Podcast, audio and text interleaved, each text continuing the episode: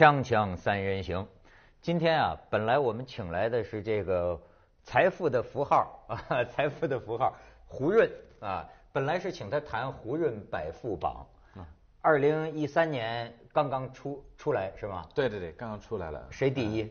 王健林第一，王毫无疑问的。毫无疑问，为什么是毫无疑问？因为我们每年就是发榜的时候，就会有很多人就是争议是不是真正的首富当过首富了，而今年。就是感觉就是真正的首富就是第一名，然后比尔盖茨这十五年在美国可能都是这十五年都是他，当然中国基本上是每年都换了一个人。这个英美的富豪可能变变化还没有那么快。对。中国的这个富豪像走马灯一样，走马灯这是什么意思吗？哗哗哗哗就这么换。这就是警告今年的首富，明年就不一定是你了。哎，对。本来请他来啊是要讲讲这个百富榜，但是被一个新闻啊把我们给扰动了。什么新闻呢？也是一个富豪，是我们香港的富豪，就在今天凌晨吧。今天凌晨，邵逸夫爵士活了一百零七岁，不得了。哎，我想到的是啊，他到最后啊还是一个人睡，他没有跟这个他的这个老婆啊，这个方逸华睡，两个人呢是。不是两个人是后来结婚的，哎，哦，你知道吗？两个人，哎，徐老师来介绍一下，他有几个老婆？人家就俩老婆，就俩老婆，就俩老婆。你觉得还不够是吗？他他第一个了，因因为邵逸夫每次出来后面美女如云，嗯，对，他参加那些仪式都是当年的香港小姐啊，就坐在边上有时候牵手，所以我们的印象里边邵逸夫后面是很多美女，但是他的婚史哈，这样讲的，他第一个太太叫胡。黄素贞吧，黄美珍啊，黄美珍对，比他大几岁。他当初最早创业南洋的时候，一也活到八十五岁呀。对，他那个老婆也活。那么他方逸华其实跟他认识也很早了。他们第一个太太去世那一年哈，他少公司啊停业一年，哀悼嘛。为了哀悼他那个真的太太停业一年，然后隔了十年以后，他再跟方逸华。再结婚，其实那个时候他们已经是几十年的战友了，对不对？整个公司，但是他最后给他一个名分，就是两就两。就是当时他跟他这个这个第二个太太结婚的时候，等于他是九十多岁，好像九十岁的新郎，六十多岁的呃。所以他老关心说不是。哎，你可以看看这个照片，这个可以看看他的照片。你看当年的邵逸夫，这就是太太黄美珍，对，第一个啊，呃，然后你再看下边，你看。左一边是太太黄美珍吧，另一边就是太太方逸华。那个时候还不是他的太太，还不是那，但是是他助手，都是两个女人嘛，啊，对吧？对吧？然后你再看下边，哇，这邵逸夫在香港有名的，这就是这个形象。他是无线电视嘛，又是邵氏影业嘛，电影就这娱乐圈嘛，就基本上所有的当时最漂亮的美女都是跟着他走了吧？都跟着他走了，走哪儿去我不知道。你看这身边都是美女，这是香港。报纸上经常见到的镜头，邵逸夫爵士一出来，那真是啊，美女如云。你再看下边，哎，这个是你认得是谁吗？当年的李嘉欣呐？哦，这是李嘉欣呐。李嘉欣是这个这个无 TVB 那个选美选出来的。那应该是八七还是八八年？她是那一年的香港小姐冠军。对对对，李嘉欣嘛，香港小姐。然后你再看，你认张曼玉，张曼玉。张曼玉也是参加邵逸夫的这个这个香港小姐，第二名好像是，呃好像第二还是第前前三名。对，你再看下面，李小龙，你看他是那个时代的，这李小龙，啊，邵氏影业。你再看下边，这就是老了，跟这个太太老夫老妻，老夫老妻方逸华，老夫老妻这一这一生啊，这个胡润好像也接触过这个邵逸夫，我接触的就两次的。第一次是当我创业的时候，我们要去找中国的富豪，我就是到全国的，我就想起来啊，做慈善的应该是一个很好的挖富豪的一个渠道的，嗯，所以我去了复旦大学在北京的，呃，在上海的交大，然后北大、人大，我去找有没有什么慈善家捐的一栋楼，然后当时只找到了一个人，邵逸夫的，我就是自我提问，邵逸夫他是谁啊？我后来发现他是香港人。就不算我们大陆这里的，所以不能算百富榜上的。啊，他的逻辑是找有钱人，先看谁捐款。对啊，看谁捐款，先看楼。这个先，因为在国外这个是很普遍的。然后后来我发现，我问你啊，就是国外捐这个楼啊，啊一般就是你比如说逸夫楼，啊就是都打上这个名字。嗯国外的这个习惯也是捐一个楼就要打上这个人的名字。对对对，因为你要把你的呃下一代、下下下一代一百年以后的这种脚印留下来了。所以如果我今天捐这个楼，然后在美国也好，还是在英国，很有可能用自己的名字是比较普遍的。但是你知道香港曾经发生过那么一件很著名的事件，啊就是李嘉诚他要捐一个香港大学医学院的楼。这个医学院呢，这个楼呢有一百年的历史了。嗯，那么当时就有很多人反对，就是说呢，不应该改成一个企业家的名字，比如说叫李嘉诚的这个呃李嘉诚医学院。所以当时在香港出现过这么一个不不愉快的一个事件。呃，照有些知识分子的眼里看起来，就觉得好像是不是有点俗气？你捐的钱要把自己的名字弄在楼上。我不知道你作为一个英国人，你怎么看这种事情？其实我们在英国也看的蛮多，就是你去呃很多的嗯、呃图书馆，你会发现这个图书馆原来带了一个两百年前的一个企业家的名字，还是一个贵族的名字的，因为他捐了这笔钱。你现在去意大利去干那个最早的一些画家，画家，呃，就是很多也呃也都是呃画画的时候，就是把这个名字也改成呃谁谁捐了这笔钱的名字的。嗯，所以我们也这是一个历史上是比较普遍的一件事情。当然，可能确实是这个呃，你看你要做多少多少次的，如果你在香港本来那么有名，你还需要多一根楼吗？这是这是对不？李李嘉诚这个事情，因为李嘉诚在呃内地的捐款啊，他都没有用他的名字，包括汕头大学，基本上都是他的钱，但他没有。他在香港这个医学院引起竞争，呃引起争议，是因为那医学院历史已经很久了。对。他后来才命名上去。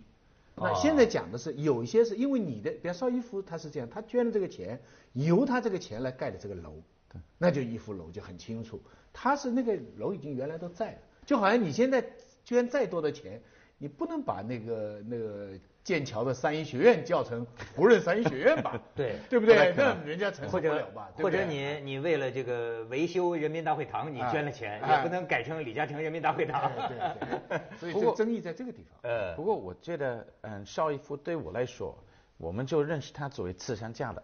其实他以前做你说的这些，呃，电视上的这种东西，因为太早的历史上，我就不是特别清楚的。我就知道他现在是慈善家，然后我另外知道他，因为他是宁波人，然后在宁波的商人中，他是最成功的之一，好像是 top ten，哦。就是因为可能呃，他是因为他的财富，嗯、最近一两年的不是那么的透明，因为当他把 TVB 买掉了以后，我们也不知道他到底掏了多少钱了，哦。嗯，所以我们算你现在弄，你现在算他有多少钱？大概六十到八十亿人民币的，嗯，这是我们大概比较有信心。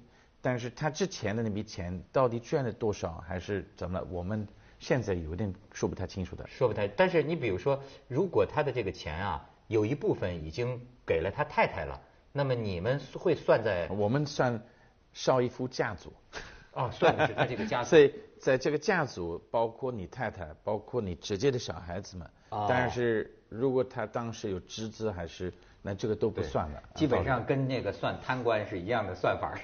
这样子，咱们去一下广告，锵锵三人行，广告之后见。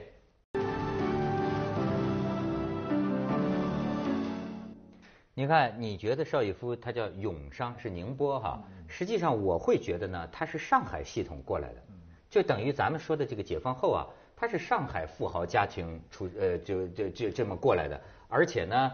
呃，好像这个兄弟很多，这个邵逸夫，嗯，然后他就是开了中国电影的一个记录，第一部的有声电影，就是他认识黄美珍以后，他一九二九年还是个年轻人，就是说我要拍有声电影，就从美国买设备，好像是一九三二年中国第一部有声音的电影，名字叫什么？白金龙，邵逸夫拍的，那个时候就是，而且而且你知道。他这个很有意思，他这个黄美珍呢，你刚才讲他这个太太啊，这个邵逸夫直到很呃中老年的时候啊，讲起一个人叫于东玄，嗯，他都热泪盈眶。嗯，这个于东玄呢，是原来在新加坡，这算南洋富豪。当时他觉得这是他的长辈去拜访他，实际这个黄美珍呢是这个于东玄的女朋友。然后呢，两个年轻人好了。这个于东玄呢，也很有意思的一个人，他实际是看在眼里，但是呢，也很支持。到最后呢，这个邵逸夫要跟黄美珍就好，就终于跟他讲了。哎，这个于东玄表现出一个很大度的态度，就是说，哎，他跟着我这个老头子干什么？你们两个志同道合，哎，就你们就结婚吧。哎，你说他有这么一段。为这个事情啊，邵逸夫的哥哥，之前啊就一直担心，因为这个于东玄对他有恩。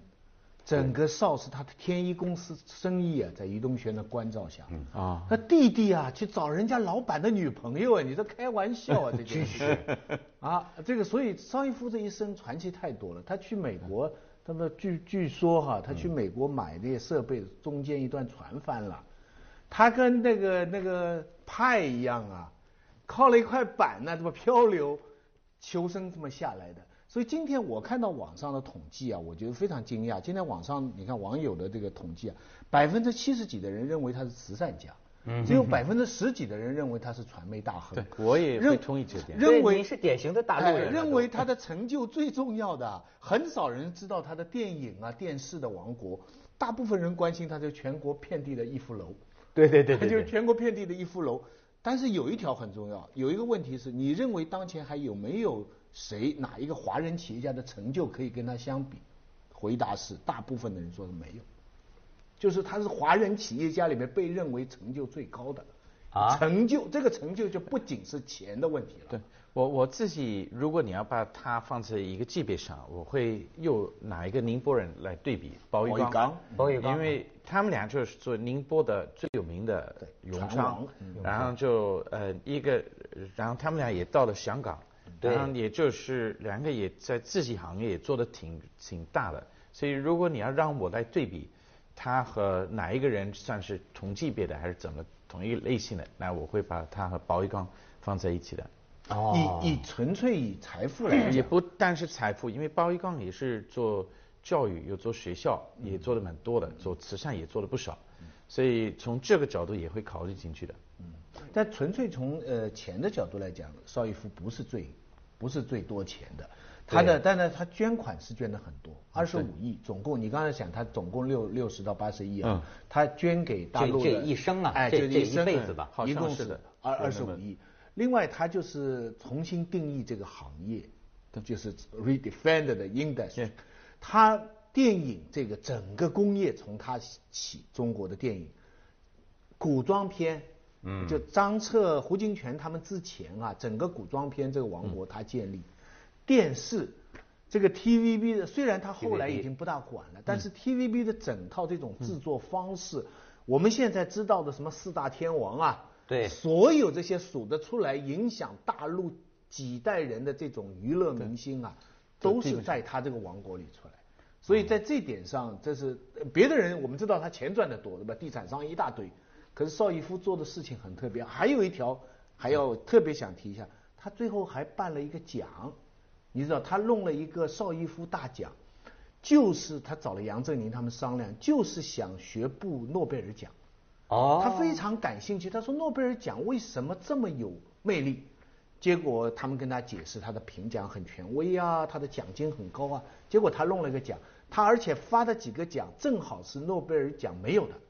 数学奖跟天文奖，啊，奖金跟诺贝尔奖有的比，就每年在发邵逸夫大奖。啊，这个倒是蛮有意的。嗯，对，而且呢，实际上到后来啊，要不说成功的男人背后有个厉害的女人呢。嗯，对。其实你刚才讲的他很，我太关心了，我还想想关心一下你呢。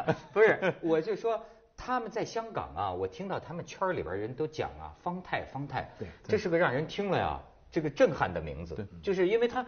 他实际上人老了呀，我估计他自己不大管这些事情，其实都是这个方太。某种程度上讲，这个方太可以说是香港娱乐圈的一个教父级人马，能能这么讲，就是非常厉害的这么一个人。而且下面有他们的分析，下面有好多派，他他们的戏呢最喜欢演豪门争斗、宫心计，整个 TVB 里边也是一个宫心计，整个王国。但另外一方面哈，我一直开玩笑。TVB 的剧集呢，也是最贯彻毛泽东延安文艺座谈会讲话精神的，怎么呢？老百姓喜闻乐见呢。啊，对，他就是最多人喜欢看啊。今天大陆的湖南台走的就是 TVB 路线。还不一样啊，很像 是吗？很像，就是就是这个这个娱乐工业的这个方式，豪豪门哎哎，而且呢，塑造本本明星，就是自己选拔出来，还有塑造自己的观众。你你你知道豪门这个词吗？我不知道。你搞的就是这个工作呀？就是 你你就是研究豪门的，好像还不同哎，就是呃豪门呐，你要中国古代啊有一种门阀制度，叫做家族，是从那儿来。你光是一个富豪啊，不能叫豪门啊你到了一种家族，甚至这个家族是有二代有三代，这个你的这个系统这个 system 可以叫做个豪门。啊，所以他就是豪门的老大。你你觉得中国有 有豪门吗？现在？就如果你说这个大家族的话，对应该没有的吧？没有呃目前是没有的。他我们他研究的现在都是第一代的豪门。我们我我曾经做过一次研究的，就是有几年前是世界最古老的家族企业，然后我们呃看了就是世界，我可以问你，能猜得出来吗？你认为世界最古老的家族企业是来自哪个国家？有多少年？做什么行业的？你问了，你说呢？你说全世界啊？全世界的。我就听说过欧洲的，和什么罗斯柴尔德 OK，呃家族什么的。也可以。我们所理解的是，全球最古老的家族企业是一个一千四百年前同一个家族做同一件事情，就是他是做温泉酒店的，呃，然后在日本的没有破产过，没有破产过的，就一直一直就是传下来了，一千多年呢。一千第四十六代的左右吧。然后呃，罗斯柴尔德也算，但是他有大概两三百年的两做一个你把他也叫豪门的，哎因为他也是很多的。哎，我问你，中国荣毅仁这个家族算不算？我们我们也算过他了，曾经他是我们第一个首富的，第一位首富的，第一位首富包括他的儿子后来就接接代荣志健荣之健在香港也接代接办了，嗯、他的财富的。我们但是我们从来没有，我们只算了荣之健这部分。我们知道他的家族后来有到巴西，有的到呃其他国家的，但是那些财富我们都没算进去的，我们就看不出来了。哦所以荣之健一直做到三四年之前的，当他的呃中信泰富出事情以后，之前的他都算我们的呃首富还是前十名，然后后来就是财富都低了一点点，对股票同时也低了一些。一般上了他这个榜，很快就出事情了。那倒不是的，现在不是的，赶赶快澄清就是那那那这个就是完全我们不能接受的这样子 这样子说法。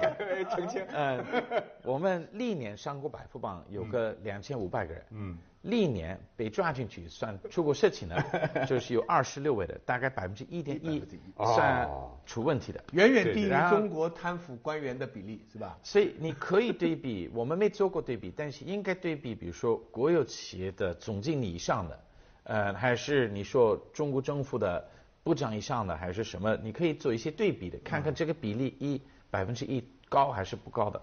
我没做过比对比，但是我很感兴趣，是不是民营企业被算抓进去的这个比例是高于还是低于国有企业的领导还是比较呃政府的最高领导的呃这个比例？嗯，反正这是蛮有趣的。反正至少可以说明，就是不是他闹的。对，不是我们我们现在说百富榜是光荣榜。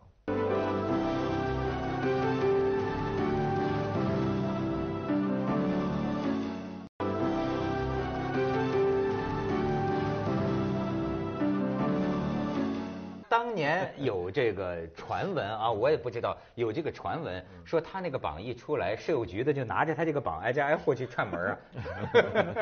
这可能是个传说哎，现在中国富豪还怕你吗？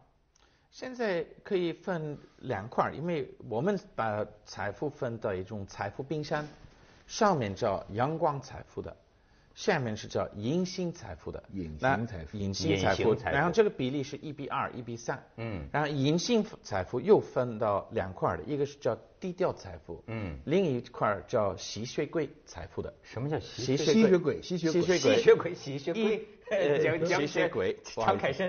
啊 讲啊这个吸血鬼财富是一碰到阳光马上死掉了。哦，所以那些人是现在出去移民最快的那些人，因为他们就是绝对一旦碰到任何的你说的税务局还是什么其其他阳光，完全马上就是马上就死掉了。对，所以能把财富溢出去，那就是越快越好，对他们说越安全的。但是人家怕不怕我们？就是我觉得这些低调的人，就有一些是最好不要上，因为会带来一些不同的呃社会的反馈啊，呃，可能有更多部门会找他，还是什么东西。但是上榜这些阳光财富的。我发现最近一年，他们就态度有一些变化了。其实之前不太愿意给我们提供多少个数据，现在也可以更多提供数据。意思就是，如果你要排名的话，那不如排的全面一些的，我多提供一些数据给你的。所以这个是很有趣。我最近一年，最起码有四到五个人在我们前一百位里面的，不是一千名，一百位里面的有四到五个人。是主动把信息都提供给我，而且之前从来没有给我们的。你们会不会跟中纪委有合作的？中中纪委，他得先知道中纪委是什么，是什么？这个中纪委，中纪委是中国一个很了不起的一个机关，查贪官，他专门调查贪官。我们我们不是主动去。看来中纪委至少是没找过他。没找过。不过我告诉你，不用通过我们来找这些企业家们。我觉得现在有那么多的高档的生活类的。房子啊，嗯，个就是像高档豪宅吧。嗯。真正税务局要去查，那就是要嗯去查谁在买这个高档房子的，这个是最清楚的。因为有一些人一直幸福一千万还是五千万这个数字，觉得这个人是真正的有钱，未必是我们这个上班企业家的。哦，哎，你说在中国是有这么一种呃，他们说啊因果报应啊，就是说中国人一直在说，就说赚钱啊。不能够高调，嗯，就是一出名啊，好像就会有一些莫名其妙的麻烦出来。那是因为其实我，其实对不好，但是其实我觉得中国呃很多企业家来跟我说话的时候，我觉得他们心里有一个很大的一个矛盾，因为两个，第一，他像你刚才说的，就不要太接下来为您播出《文明启示录》，让人知道，当然太多知道的。但是另外一点，你要了解全球。